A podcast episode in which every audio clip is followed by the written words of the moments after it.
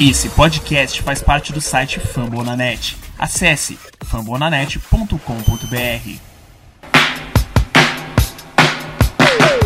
Come see what's brewing. Come see what the good times are. Come see what the brewers are doing. Come on and cheer a superstar. Be a believer in brewer fever.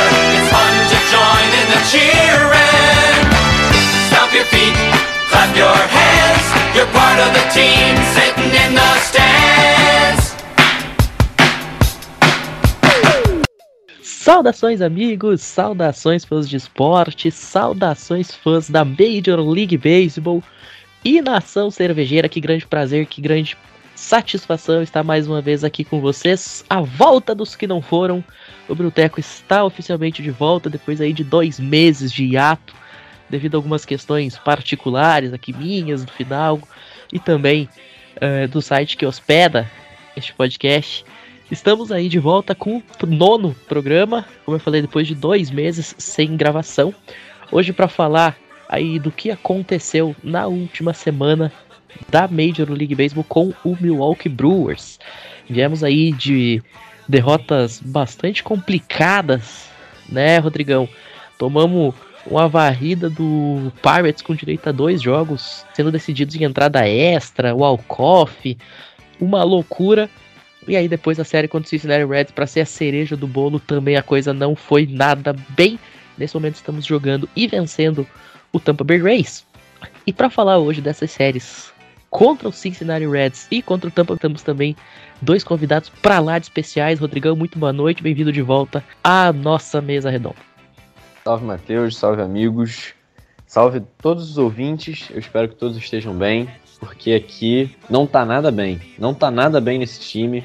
Depois da linha da- das trocas ali, quando acabou todas as trocas, o negócio só começou a desandar. A gente parecia que tava indo bem depois do All-Star, mas assim, só ladeira abaixo, entende? Não tá nada bem, nada bem. Vontade de, nossa, de chorar no banho a cada dia depressão profunda. Esse time só causa depressão. Não temos felicidade nenhuma com esse time. É um absurdo que essa franquia faz a gente viver. David Stearns, eu acreditei em você e você está me largando aos prantos, ao chão. E eu não consigo mais viver sem ter um dia feliz. Meus únicos dias felizes são quando o Bruce não joga.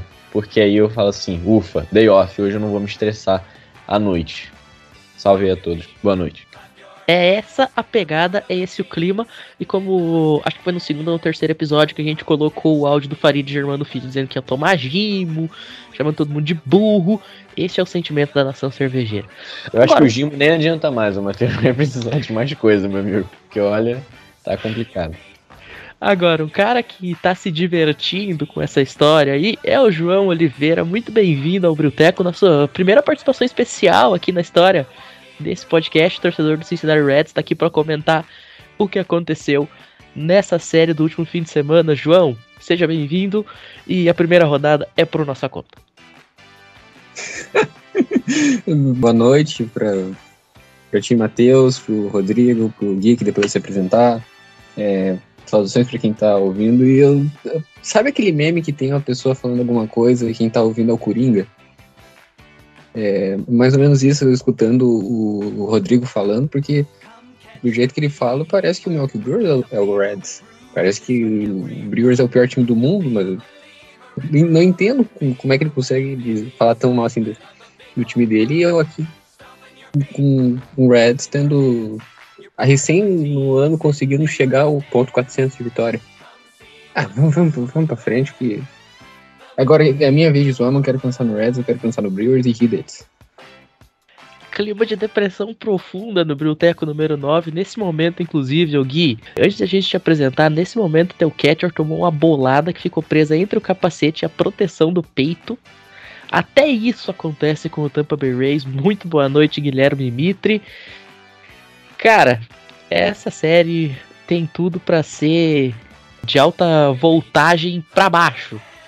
Né? A série de dois times que precisam desesperadamente buscar recuperação. Boa noite, Pinho. Boa noite, João. Boa noite, Fidalgo. Então, eu nem ia entrar, né, já falando sobre essa questão aí né, de lesão. Isso era um assunto pra gente estar falando durante esse nosso episódio. Mas essa é a máxima do time do Tampa Bay Rays esse ano. Lesão atrás de lesão. Esse ano, para vocês terem uma ideia, o técnico de pitcher nosso, quando ele foi lá no Montinho, né, fazer aquela consulta com o pitcher quando ele não, não tá indo bem lá, aquela coisa de sempre, quando né, ele vai dar ali aquela esfriada no jogo e tal. Na caminhada dele do dugout até o Montinho, ele se lesionou. Então, como se não bastasse os jogadores, um dos nossos técnicos de pitcher se machucou no caminho para o Montinho. E aí, essa cena agora do CJ Betancourt, que é um catcher que chegou agora do time do, do, dos ex, se machucar é a máxima do nosso Tampa Bay Rays esse ano. Lesão atrás de lesão. Talvez seja o time da Major League Baseball esse ano que mais tem a lesão. Eu já tinha lido uma estatística que era o maior da American League, mas não me surpreenderia se fosse o, o, time que tem mais atletas lesionados da liga inteira. Mas vamos em frente, né? O Tampa Bay Rays é um time que faz milagre com o que tem, agora vai ter que fazer milagre até com o que não tem. Não ia, não era a ideia fazer a saudação desse jeito, mas você já me deu o gancho, eu só estou aproveitando. Boa noite a todos, boa noite quem está aí nos ouvindo e vamos falar de beisebol ou do que sobrou do meu time para jogar esse esporte. O Geek, além de tudo, tem uma, uma questão muito especial, né, com relação ao Milwaukee Brewers. Fica aqui nosso abraço, nossa lembrança para Pamela também. Come see what's brewing, Milwaukee Brewers. Rodrigão e João e essa série contra Cincinnati, hein, meus amigos? Do céu ao inferno foi o time dos Brewers e a piada é intencional, né? Porque nós usamos aquela jersey azul celeste que tava dando sorte, tava ganhando tudo. E aí parece que a mágica terminou, o encanto se acabou. E nesse momento os Brewers perderam até mesmo a liderança da divisão central. É, exatamente. Acho que já tava no inferno já de um, um, uns três dias, porque a gente veio de uma varrida pros Pirates. Sim, a gente tinha zoado há um tempo atrás que os Dodgers tinham tomada a varrida para os Pirates, a gente conseguiu a mesma façanha. E assim, por incrível que, que, pareça, esses, se a gente for botar aí seis jogos, né, três contra os Pirates e três contra Cincinnati, foram jogos até que parecidos. O ataque chegou a produzir, eu, até tinha comentado algo sobre isso no, no Twitter, que o ataque estava produzindo. Obviamente, produzindo em relação ao que produzia antes do All-Star. O primeiro jogo contra Pittsburgh, a gente anotou três corridas, que assim, o time, quando faz quatro, a maioria das vezes ganha. No segundo, fez sete. E no terceiro jogo, fez quatro. Aí, no primeiro jogo contra Cincinnati, que a gente veio de três derrotas, a gente ganhou o primeiro jogo, que falou assim: caraca, Cincinnati é bem pior que Pittsburgh. Que, querendo ou não, Cincinnati o que tinha lá trocou e Pittsburgh ainda tinha, querendo ou não, o O'Neill Cruz, que agora virou o maluco que bate na gente dia sim e dia também abre parênteses que o pitcher nesse jogo foi um cara que subiu da AAA que tava com um ERA mais de 4 na AAA. Fazendo a estreia dele na Major League, jogou quatro entradas, cedendo quatro hits e cinco corridas. Não, mas tudo bem, mas o, o que a gente espera, pelo menos do Brewers, com o elenco que tem, é que se tiver uma situação dessa, é para porrar o time, entendeu? Mas, com todo respeito aos Reds e ao pitcher. E a gente foi lá e ganhou de 5 a 1 Só que o segundo jogo a gente fez cinco corridas e perdeu. E no, no último jogo da série, que aí foi a outra derrota, a gente fez duas e perdemos de 2 a 4. E foram séries parecidíssimas. A gente anotava corridas até no começo ali dos jogos e o jogo ia crescendo e a gente simplesmente deixava o jogo sair das nossas mãos. O segundo jogo até que foi um negócio mais parelho, que o Cincinnati começou 2 a 0, depois meteu 4 e depois a gente fez logo três, assim. Então parecia que daria para ter uma reviravolta no jogo. Mas não foi isso que aconteceu. A gente né, já bateu diversas vezes na tecla do ataque e a gente tem que dar o braço a torcer. Depois do All-Star Game, as coisas começaram a fluir um pouco mais no ataque. É, Yelich de Liroff, a gente até conversava antes, é uma coisa que fez ele ressurgir. O beisebol dele, é, chegando em base, assim, ressurgiu das cinzas. Só para falar em números aqui, no primeiro at-bat dessa partida contra o Tampa Bay Rays de hoje, terça-feira, apareceu uma estatística ali da Bally Sports Wisconsin que o Christian Yelich jogando como leadoff tem ponto .412 de OBP e é o melhor leadoff da Major League Baseball nessa estatística. E o que, que aconteceu? Ele teve um walk, só pra variar um pouquinho, coisa que a gente nunca vê, né? Exato. Não, e tipo assim, ele teve acho que 13 jogos de sequência tendo rebatidas. E tipo assim, ele tem tido diversas vezes essas sequências. Que isso, querendo ou não, ajuda o time. Só que o time tem produzido muito nas primeiras entradas. Quando chega no final, parece que o pessoal cansa ou alguma coisa assim. E não tá conseguindo produzir da mesma maneira que as entradas iniciais. E fora o bullpen, que, né, depois da troca do Raider, assim, o time desestabilizou bastante, porque você via nas entrevistas o pessoal falando, tipo assim, pô, o Udjo falou que achou que era uma piada a troca do, do Raider. Então, o Raider era o melhor amigo do Burns. Você, querendo ou não, você desestabiliza todo o time que estava unido e que eu espero que continue unido. É, até porque a temporada não acabou só porque um jogador saiu. Mas, querendo ou não, todo mundo vai sentir essa saída. E isso se mostrou nessas duas séries seguintes né, das trocas duas derrotas, né? É inacreditável, mas eu espero que, que as coisas voltem ao normal mesmo, porque o time tem um bom elenco, as lesões, como o Gui falava, também atingiram muita gente, mas é, os jogadores voltaram, então eu espero de verdade que volte. E essa série contra a Tampa e que logo depois vai ser contra os Cardinals tem que ser esse divisor de águas aí para o resto da temporada. Falando em troca do Raider, é, esse rapaz que veio de prospecto lá do Padres é bom, né? Como é que, que vocês estão achando dele? Cara, eu vou te falar o seguinte: quando anunciaram a troca do Raider, era algo que eu particularmente já esperava, até eu já tinha comentado isso lá no nosso grupo de WhatsApp, devido a que o Devin Williams estava a 30 aparições consecutivas no Montinho sem ser decorrida. Dessas é, se caracterizavam, salvo engano, 28 entradas completas. O Raider, ok, na minha opinião, é o melhor closer da liga, mas ele ia ser free agent já no ano que vem. Então, enfim, quando você colocava todas as cartas na mesa, ficava algo relativamente previsível que o Josh Hader seria trocado. Agora, quando saiu a troca, a gente descobriu qual foi a compensação, eu até achei que ficou ok, né? Tipo, dava para ser melhor, dava, mas também daria para ser pior. Então ficou naquele ok. O problema é que uma semana depois, o Brewer se desfez de metade dos caras que vieram. Aí não faz nenhum sentido. Você troca um dos melhores jogadores, se não o melhor jogador da posição dele na liga, por um monte de cabeça de ovos que você vai dispensar depois de uma semana? Qual é a lógica disso? Nenhuma. Falando sobre essa série que vocês estão aí agora citando contra os Reds, eu vou aqui trazer um, um dado que eu até, é, na hora que eu tava vendo ali os highlights sobre esse jogo, não foi uma coisa que eu tinha até me ligado, eu fui ver isso depois, até fazendo uma pauta aqui né, para o programa. O segundo jogo a gente teve uma estatística, assim, aquelas que você poderia, no mínimo, ali, né, puxar uma conversa de bar. A gente teve um cenário de um shortstop que estava fazendo a sua estreia pelo Cincinnati Reds, José Barreiro. Ele foi o primeiro jogador dos Cincinnati Reds a, no seu jogo de estreia, ele ter dois home runs em um mesmo jogo foi o primeiro jogador a ter esse dado em 122 anos. O último jogador que teve essa estatística foi no dia 31 de julho de 1900, acredite se quiser. E ele conseguiu isso no American Family Field contra os Brewers, né, num jogo que, inclusive, uma situação até se, se conecta um pouco com o Tampa Bay Rays, né, que é aquele quarto, quinto homem ali da rotação. Né? Você tem um corpo até muito interessante na rotação, que é o caso dos Brewers. O Tampa Bay Rays é exatamente isso. Você tem uma rotação sólida, mas às vezes você tem uma rotação é, que é ali sólida, não quer dizer que você tem todos os cinco que são sólidos. É exatamente o que a gente também passa lá na Flórida. É, era o Aaron Ashby, né? ERA alto, na casa de 4.32, duas vitórias e 10 derrotas, tomou sete corridas, e os Brewers acabaram perdendo o jogo de 7 a 5 com essa estatística bizarra, né? 122 anos que não havia um jogador anotando dois home runs no seu jogo de estreia.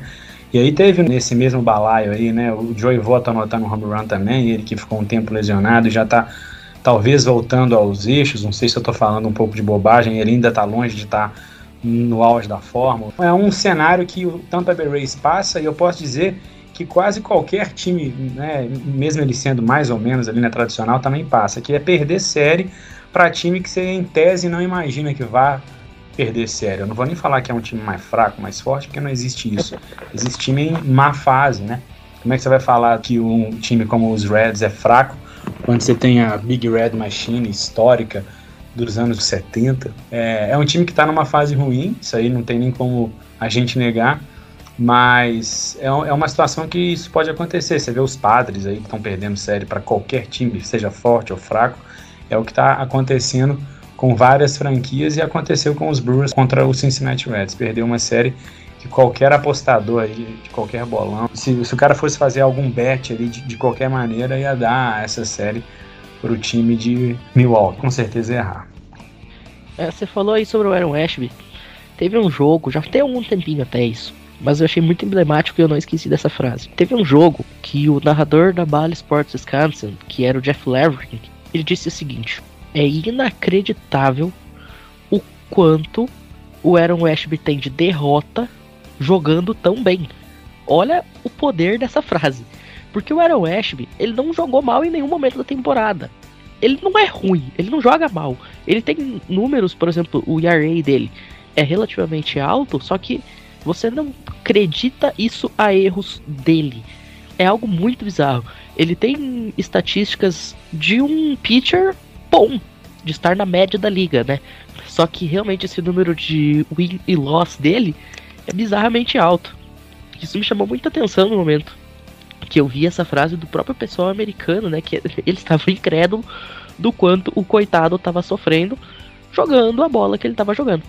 Teve um jogo recente que o Ashby teve tipo 10 strikeouts, alguma coisa assim. É, e a gente conseguiu a façanha de perder esse jogo. É, é, inacreditável.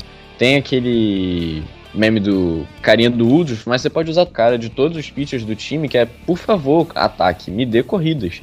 Porque os nossos pitchers é uma rotação sólida, rotação boa, mas que o ataque não faz por onde e não consegue ajudar a vencer jogos. Porque se esse time tivesse um ataque muito bom e com essa rotação, seria um time, assim, imparável.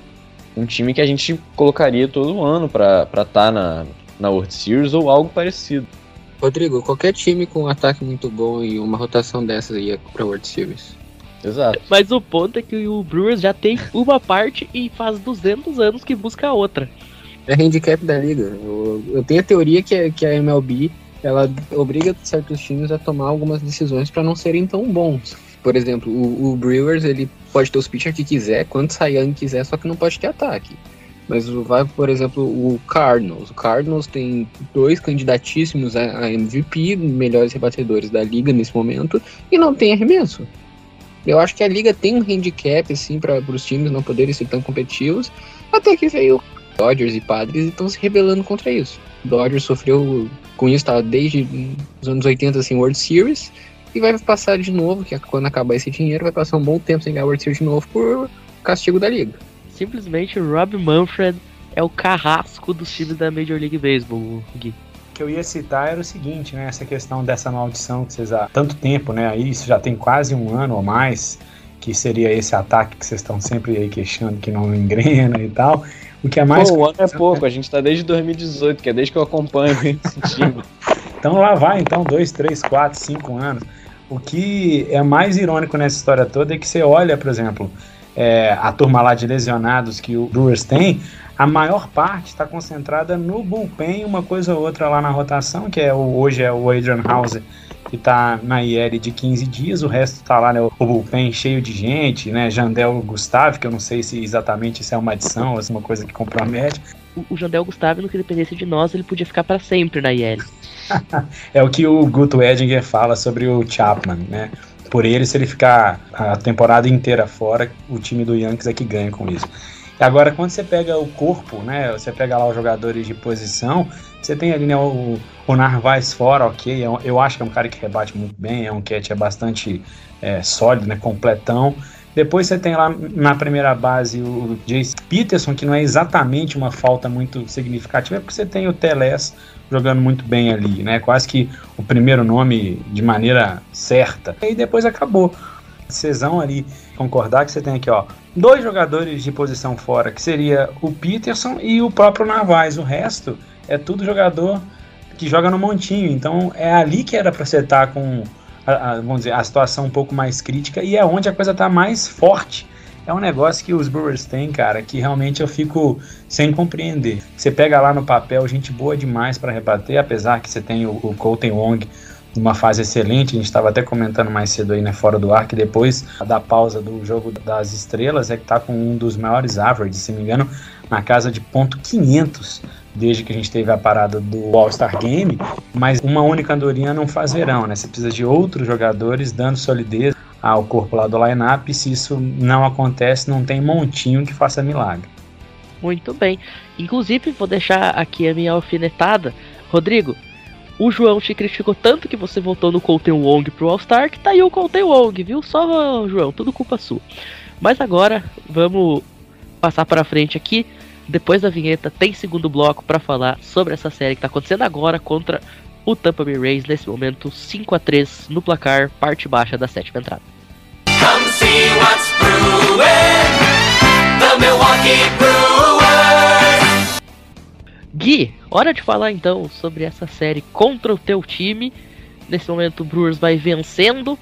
Queria que você falasse um pouquinho, antes de eu abrir aqui para os outros meninos também comentar, queria que você falasse um pouquinho sobre as expectativas aí do teu time pensando em pós-temporada, né? Nesse momento os Rays estariam conseguindo entrar e até que ponto você acha aí que esse time de Tampa Bay consegue chegar no eventual playoff lá em outubro? Então, isso é uma pergunta complicada, Pinho, porque a gente vai ter que analisar as coisas sobre os, os prismas diversos que você tem para se analisar, né? O Tampa Bay Rays vem numa fase positiva há no mínimo cinco anos, né, a se considerar uma sequência de ida, não só na fase de pós-temporada, mas também jogando ali na, na Copa Covid, foi naquela clássica ali na World Series contra os Dodgers que a gente perdeu. É, ano passado a gente também foi, foi uma temporada que a gente foi aos playoffs, eu quero dizer, né? A gente acabou vencendo ali a divisão mais forte da liga, como eu sempre brinco, né? A gente não só ganhou, como ficou com 100 vitórias acabamos saindo no primeiro jogo de playoff para os Red Sox. E um time com uma consistência dessa ano após ano, você espera que o ano que vai entrar, né, você tenha mais ou menos um resultado similar, se não melhor. Só que esse ano, a gente até falou ali no início, quando a gente estava fazendo ali a saudação, é um time que está com lesão em bem dizer, em todos os setores né, do jogo. Não tem hoje um setor que não tenha muita lesão, seja ali na rotação, seja na primeira base, na segunda, na, enfim, catcher, outfielders, é, todos eles estão com várias adições que a gente teve que fazer. Tem muito jogador que está jogando agora o seu segundo, terceiro jogo pelos Rays. A gente está com um time que não se consolida. Então, isso, de certa maneira, eu estou tentando fazer uma análise um pouco mais fria e menos torcedor. A gente está quase que preparando o psicológico para não pegar é, uma pós-temporada esse ano a gente ainda está no páreo. Falando de standing, a gente é o terceiro da American League East, a gente está atrás dos Yankees, que já ganharam, com 71 vitórias, depois dos Blue Jays com 60, a gente com 58 vitórias. Então a gente ainda está pegando playoff, porque as outras vagas, além, né, agora eu estou falando de vaga de wildcard, uma é do próprio Toronto Blue Jays, depois do Seattle Mariners, e a gente estaria pegando a terceira vaga. A, a briga está um pouco parelha, porque tem Orioles, acreditem se quiser, com 57, então só uma vitória atrás da gente. O Cleveland Guardians também com as mesmas 57 vitórias, e aí depois a turma dá uma certa desgarrada, né? O Red Sox está com 54, o Chicago White Sox está com 55, então a gente sabe que ainda tem muito jogo. É óbvio que eu vou ficar feliz com uma pós-temporada, mas eu estou com o meu psicológico se preparando, porque se você pegar um Dodgers, por exemplo, que ficar repleto de lesão, os caras vão lá, pegam uma época de fazer a, as adições na deadline, eles colocam quem eles quiserem praticamente. Os Rays não. A gente tem que se virar com quem tá ali sobrando dentro do nosso orçamento. O jogo de hoje, por exemplo, a estreia contra vocês, a gente tá com um pitcher que a gente trouxe dos Marlins, né? O Jimmy Iacabones. Eu vou ser honesto que eu nunca tinha ouvido falar nesse jovem. Tá com um ERA excelente, na casa de 8. Então, assim, é, é uma situação que você não consegue repor um excesso de lesão como se você fosse um time rico, porque você não é esse time rico. Vamos ver o que, que vai ser. É o que você sempre brinca, Pinho. A gente faz milagre com a água de lá em São Petersburgo, né? É, porque Tampa, na verdade, joga em São Petersburgo, na Flórida. Vamos ver o que, que a gente consegue fazer esse ano. Eu estou preparando o psicológico para não ir eu não vou ser hipócrita de falar que eu vou ficar muito feliz se a gente for. O Jacabones, que hoje arremessou uma entrada completa, cedeu um hit, uma corrida, um walk e array de 8.18, Rodrigão. É, é basicamente o, o que eu tinha comentado quando o João falou do, do pitcher que também tinha subido da AAA dos Reds. Quando você enfrenta essa situação, o mínimo que você tem que fazer como um time com o elenco que os Brewers têm e com que é, se propõe a chegar na temporada é você causar um estrago, fazer isso. Tem que aproveitar essas situações. Porque... Olha lá o salto alto, ó, ó, ó, ó o salto alto. Canal aí, mostra quantos títulos tem. É, não tem. título não ganha jogo, bota o título em campo lá, ó. Enfim. Então, tipo, você tem que aproveitar, entendeu? Fez só uma corrida, mas pelo menos fez alguma coisa, porque esse ataque é um. Enfim, não vou falar o que eu quero falar desse ataque. Mas essa série, pra mim, cara, é uma coisa que pode ou voltar a nossa temporada, ou ela pode é, fazer que a nossa temporada vá por água abaixo, porque a gente joga hoje e amanhã, é uma série de dois jogos só. A gente descansa na quinta e sexta-feira a gente começa uma série contra os Cardinals, que atualmente estão liderando a divisão, porque eles ganharam a série contra os Yankees e a gente perdeu né, as, as duas séries seguidas. Isso fez a gente perder a diferença e os Cardinals passar. Ou seja, vai ser um confronto de divisão e um confronto que ou eles vão passar muito na frente, vão alargar essa distância na, na liderança, ou a gente toma de volta. E logo depois dessa série, a gente vai ter uma série contra os Dodgers. Então, assim, essa série contra os Rays é a gente tentar aproveitar um pouco essa coisa da, das lesões que eles têm, conseguir duas vitórias, pelo menos ganhar esse jogo de hoje, que a gente, como torcedor dos Brewers, tem que viver um dia de cada vez, porque não tem como esperar nada desse time agora, depois de perder série para os Pirates e para os Reds. Tem que ganhar pelo menos esse jogo de hoje, tentar ganhar amanhã, para chegar contra Cardinals e Dodgers com uma confiança um pouco lá em cima, porque senão a temporada que a gente esperava ser campeão novamente da divisão e ir para os playoffs, o plano acaba todo, porque atualmente, se não for o líder da divisão, a gente hoje, no dia 9 de agosto, não estaria indo para os playoffs. Não estaríamos indo, porque a gente ficaria um jogo atrás de San Diego, que está perdendo o jogo para os Giants agora, mas que, querendo ou não, ainda tem um, uma grande quantidade de jogos até o final da temporada. E um time que tem, ainda mais depois da, das trocas, o time se reforçou muito. Então você não tem como ficar contando que os padres vão perder e essa vaga vai ficar com a gente do wildcard. Tem que ir para os playoffs pelo título da divisão. Então eu considero essa série contra os Rays de suma importância, porque tem que aproveitar cada oportunidade que esse time tiver de, de ganhar. Eu tenho uma coisa para falar, hein?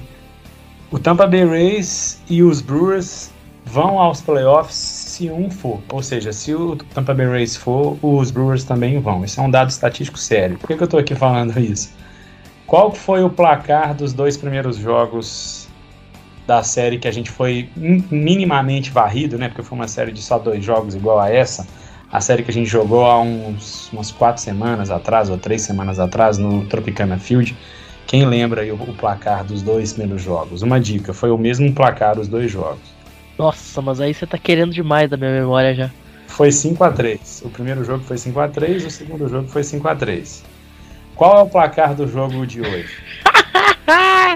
5 a 3 5 a 3 Quantas vitórias o Tampa Bay Rays tem? 58. Quantas vitórias os Brewers têm? 58 também. Quantas derrotas? 50. 50. 50 para cada. Então, quer dizer, são times irmãos. O que for acontecer com um, vai acontecer com o outro. Eu já tô cravando aqui.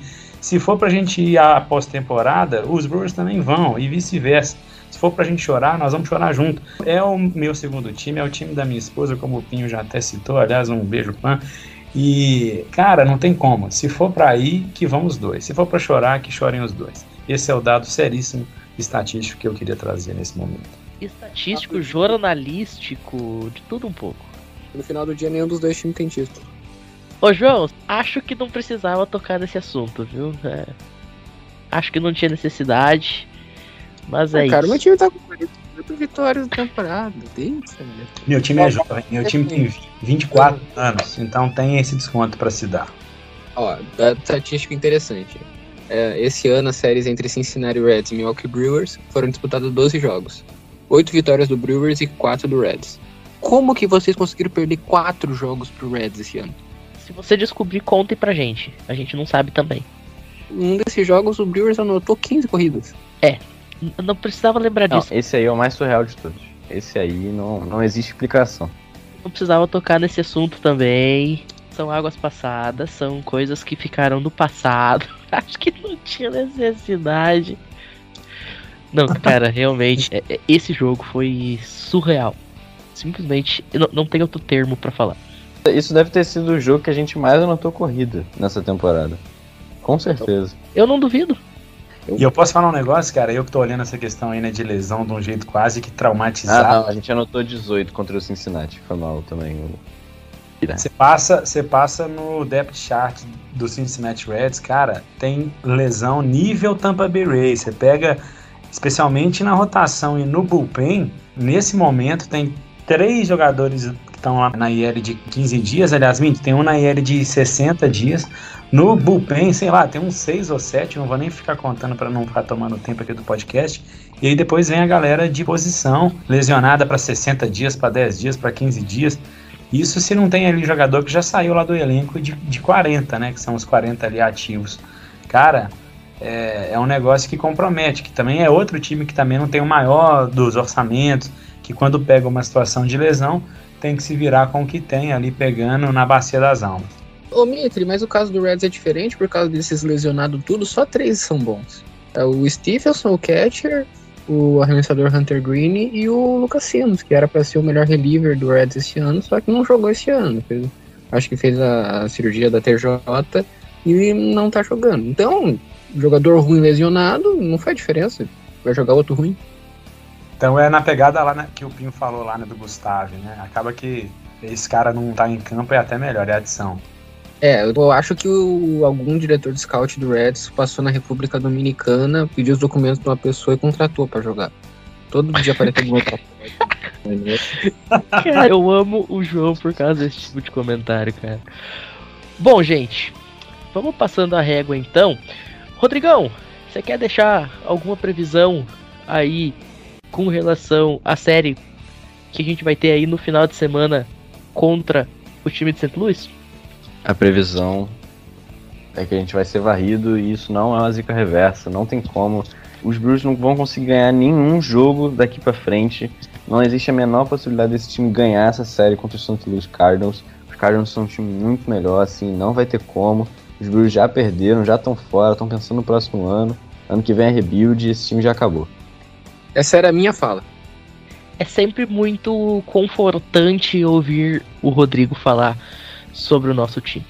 Bom, gente, quero agradecer muito a presença de vocês dois, eh, nossos convidados especiais aqui. Primeira vez que a gente trouxe convidado especial para participar do Brioteco. Eh, voltem sempre que quiserem. E antes de a gente fechar essa edição de hoje, vamos fazer aquele giro tradicional pelas minor leagues, porque ultimamente tá sendo mais legal acompanhar as minors do que as, as majors do Milwaukee Brewers. Come see what's brewing. The Milwaukee Brewers. Rodrigão, vamos seguindo com tudo lá da AAA, hein? O time de Nashville Celtics aparece mais uma semana liderando lá a International League. Já são 63 vitórias, 41 derrotas, 606 de aproveitamento, um jogo de vantagem em relação ao time de Columbus. É, o time vem de vitória. É, lembrando que alguns grandes expoentes do time de Nashville subiram, né, para Major League. Foi o caso, por exemplo, do Jonathan Davis. Foi o caso também aí, por exemplo, do próprio Aaron Ashby, que subiu no passado, mas enfim, o Keston Hill voltando também. Tivemos aí o Ethan Small jogando alguns jogos também das Major Leagues, mas o time de Nashville continua imparável lá na AAA. É a grande esperança de É. título hoje. Não, ia falar também do, do pessoal que chegou pra AAA, né? Simplesmente subiram os prospectos número 2, o 3 e o 5, ou foi o 4? Foi 2, 3, 4 e 5. O Jackson Turrill, Agora eu não vou lembrar de cabeça, mas é, quatro dos cinco principais prospectos da nossa farm subiram. Uma pergunta, o Nashville Sounders alguma vez já ganhou algum campeonato da AAA? Sim. Então não vai dar pra fazer piada que eu tava pensando, que o Brewers não tem copinha nem mundial. É, não, não vai rolar. Realmente, aí não, não, vai, não vai ter como. Hoje não. Inclusive, eu falei do Jackson to Real, só pra vocês terem uma ideia. Jogadores com 18 anos cravados jogando numa single A desde 2006, ranqueados por WRC+. Primeiro é o Giancarlo Stanton com 169, depois o Jackson to Real com 160, na terceira posição Fernando Tatis Jr. com 154, Freddie Freeman em quarto com 150 e Carlos Correia com 147. Tá mal o garoto, né? Tá mal acompanhado, inclusive, o Jackson Churrill nessa questão aí. Seguindo com o nosso giro de Minor League, na Double A, o Biloxi Shuckers segue decepcionando lá na Southern League. O time vem aí com 17 vitórias e 17 derrotas nessa segunda fase da Double A. Perdeu o seu último jogo, tá ali com ponto .500 de recorde. São quatro jogos de diferença em relação ao líder da divisão, que é o time do Montgomery, que inclusive é do Tampa Bay Rays, né? Lembrando que o time de Pensacola ganhou a primeira fase, já está classificado para os playoffs. Então, para Biloxi, só ganhar essa segunda fase interessaria e aparentemente não vai rolar. Algo parecido acontece lá com o Wisconsin Timber Rattlers na High A. O time está também com ponto 500, são 18 vitórias e 18 derrotas na Midwest League. Cinco jogos de desvantagem em relação a South Bend. O time de Cedar Rapids ganhou a primeira fase, então também não tá fácil pro time dos Timber Rattlers aparecerem na pós-temporada. E para fechar esse nosso giro de minors, na Low A, o Carolina Mudcats aparece com 19 vitórias, 18 derrotas, 514 de saldo aí pro time dos Mudcats, são 5 jogos e meio de desvantagem contra Fredericksburg, também só consegue ir aos playoffs se ganhar a sua divisão, já que a- o time lá de Cleveland acabou ganhando na primeira fase. Então, realmente, a única esperança do time de Milwaukee para ganhar um título em minor nessa temporada é o Nashville Sounds, que vai muito bem e obrigado. E mais uma vez, muito bem e obrigado foi a participação dos nossos companheiros. João, Gui, se quiserem deixar um recadinho aí, fiquem à vontade. E até a próxima. Lembrando que Rebatida Podcast, depois de amanhã, também com essa equipe. Não, eu só vou querer dizer o seguinte, né? Eu até estava afim de ter umas palavras um pouco mais animadoras, já que nosso queridíssimo Fidalgo só falou bomba, mas não tá exatamente a coisa mais fácil. Mas eu ainda não tô jogando a toalha e eu nem sou torcedor exatamente dos Brewers.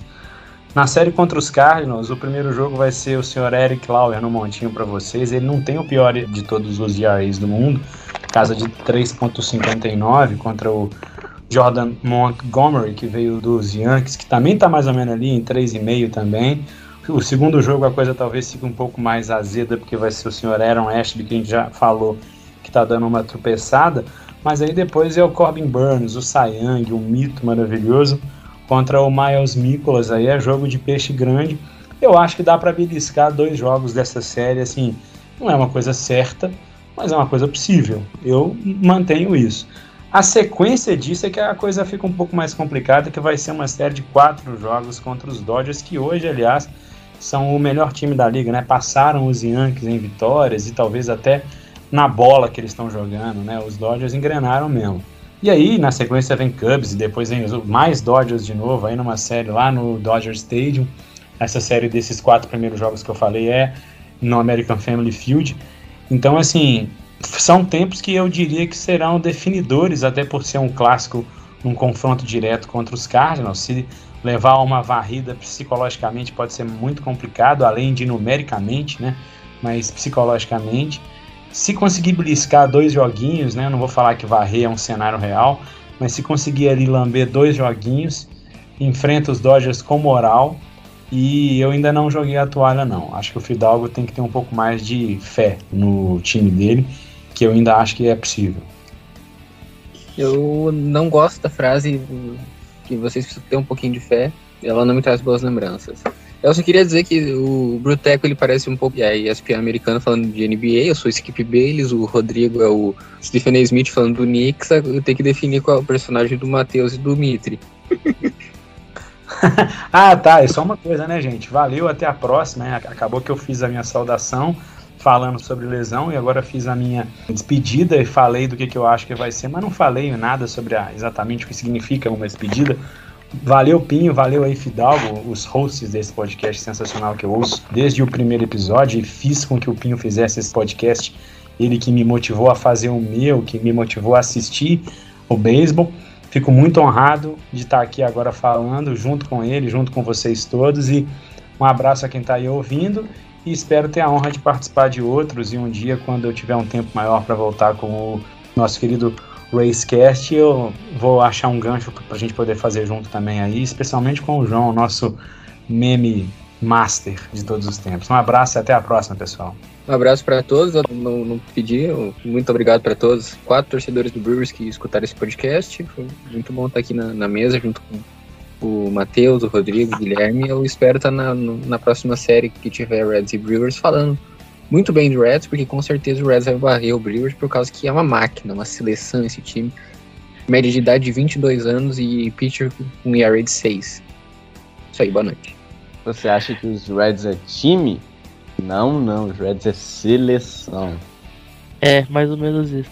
Só para deixar registrado, né, gente, antes da gente fazer o encerramento de fato, Rodrigão, vale destacar um negócio, né? Nesse momento, o Brewers ele está a dois jogos de desvantagem em relação ao St. Louis, porém Milwaukee vai vencendo o time de Tampa Bay, como a gente já bem comentou, nesse momento parte alta da nona entrada, é, enquanto que St. Louis vai tomando uma cacetada de Colorado. Então talvez ainda haja alguma esperança no horizonte de que essa série possa ser uma eventual virada para o time de Milwaukee. Para todo mundo que ouviu a gente até aqui, nosso muitíssimo obrigado e até a próxima. Valeu! Two and two the count. Stevenson deals. Renfro in the air. Left center. And we are tied in the clutch. Hunter Renfro delivers. Two out, two strike, two run game tying homer. Wow. Here comes a 2 2. Little flare, center field, down. Here comes Davis. Here comes the throw. And it's over. A walk-off for Urias. The Brewers win in 13 innings.